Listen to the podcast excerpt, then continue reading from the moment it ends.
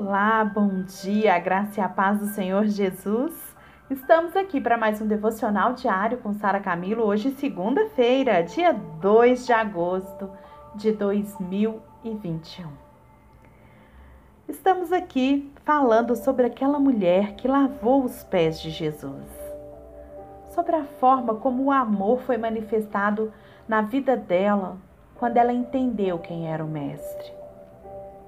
Paramos ontem falando sobre a ajuda que nós precisamos buscar em Deus. Estar ligados nele, para que o amor dele inunda a nossa vida. A gente aprendeu ontem que sem o Senhor a gente não sabe amar. O verdadeiro amor está em Deus.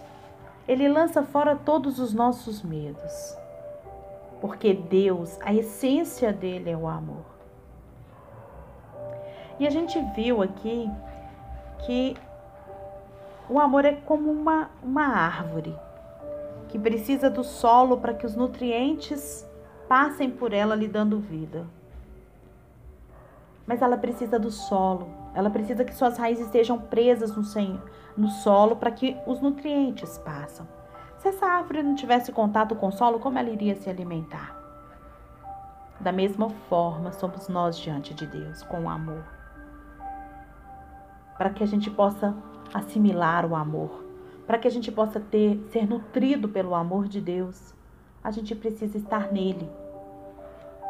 O pastor Max Lucado, aqui no livro, ele diz: Estive pensando a respeito disso ontem, quando eu desmontava a nossa árvore de Natal. Essa é a minha tarefa tradicional de Ano Novo: retirar os ornamentos, levar o pinheirinho para fora e varrer as folhinhas. Há milhares delas. A árvore está se desfazendo toda. E a culpa é a falta de raiz. Durante duas semanas, aquele pinheirinho ficou plantado em um vaso de metal.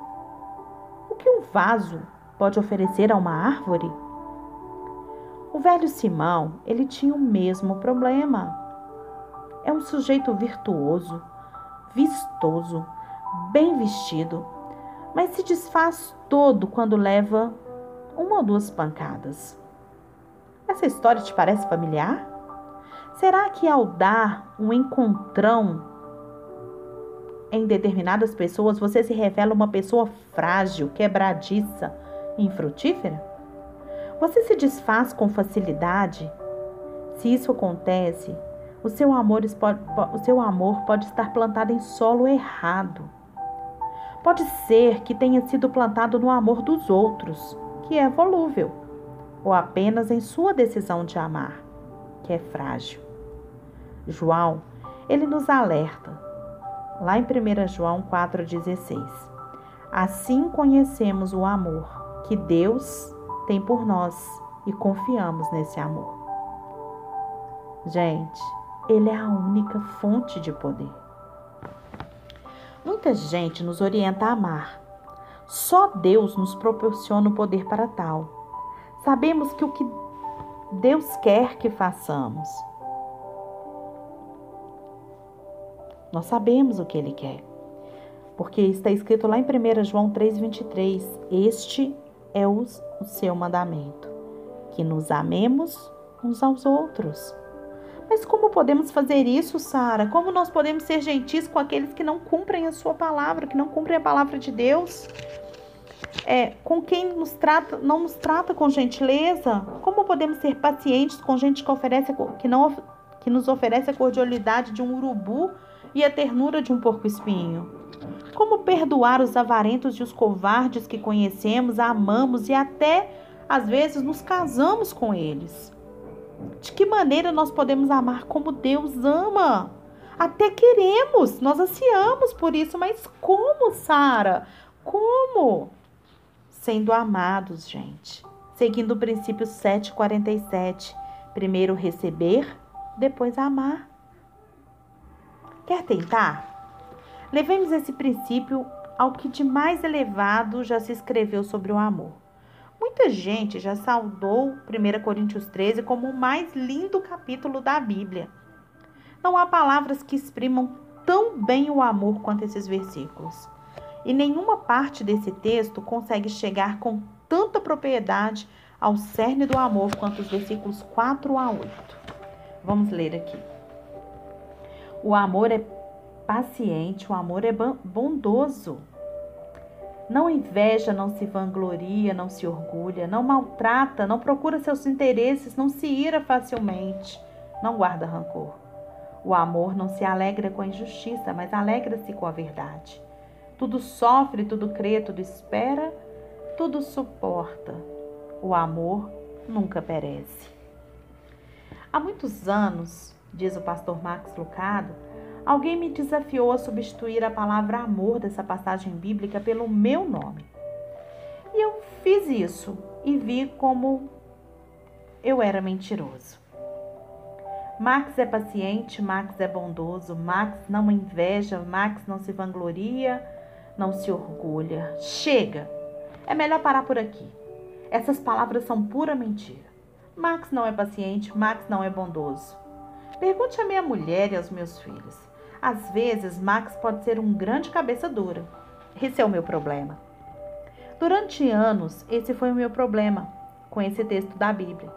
Eu estabeleci um padrão que eu não tinha condições de seguir. Ninguém consegue. Ninguém, é claro, com exceção de Cristo. Veja como essa passagem descreve bem o amor incomensurável de Deus. Permita-me inserir o nome de Jesus no lugar da palavra amor, para vermos como cai bem. Presta atenção. Jesus é paciente, Jesus é bondoso, Jesus não inveja, não se vangloria, não se orgulha. Jesus não maltrata, não procura seus interesses, não se ira facilmente, não guarda rancor. Jesus não se alegra com a injustiça, mas se alegra com a verdade. Jesus tudo sofre, tudo crê, tudo espera, tudo suporta. Jesus nunca perece. Em vez de permitir que esse texto nos lembre de um amor que não somos capazes de oferecer, permita que ele sirva como lembrete de um amor ao qual nós não podemos resistir, que é o amor de Deus.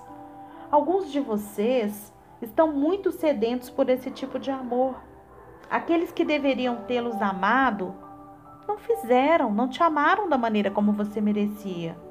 Vocês foram abandonados, talvez em um leito de hospital, num altar, largados em uma cama vazia, com o coração em pedaços. Só sobrou a pergunta: será que alguém me ama? Por favor, ouça a resposta que vem do céu. Sou eu que estou falando para você aqui agora, não, meu querido, minha querida. Ouça essa resposta. Deus ama você. Pessoalmente, poderosamente, apaixonadamente. Outros prometeram e falharam com você. Mas Deus prometeu e cumpriu. Ele ama você com um amor infalível. E se você permitir, esse amor divino pode encher a sua vida. É um amor que vale a pena. Por isso, venha. Pode vir sedento e beber à vontade. Jesus está aqui agora com você, está aí agora onde você estiver. Receba desse amor. Ele te ama como você é. Fala para ele que você quer aprender a amá-lo, que você quer aprender a honrá-lo. Peça ajuda para ele. Lembra, nós não conseguimos ter esse amor, gente, pelas nossas forças mas a gente consegue ter Ele em Cristo. E você pode, eu posso. Basta a gente querer decidir e escolher nesse momento a estar plenamente na presença do Senhor. Não há presença melhor.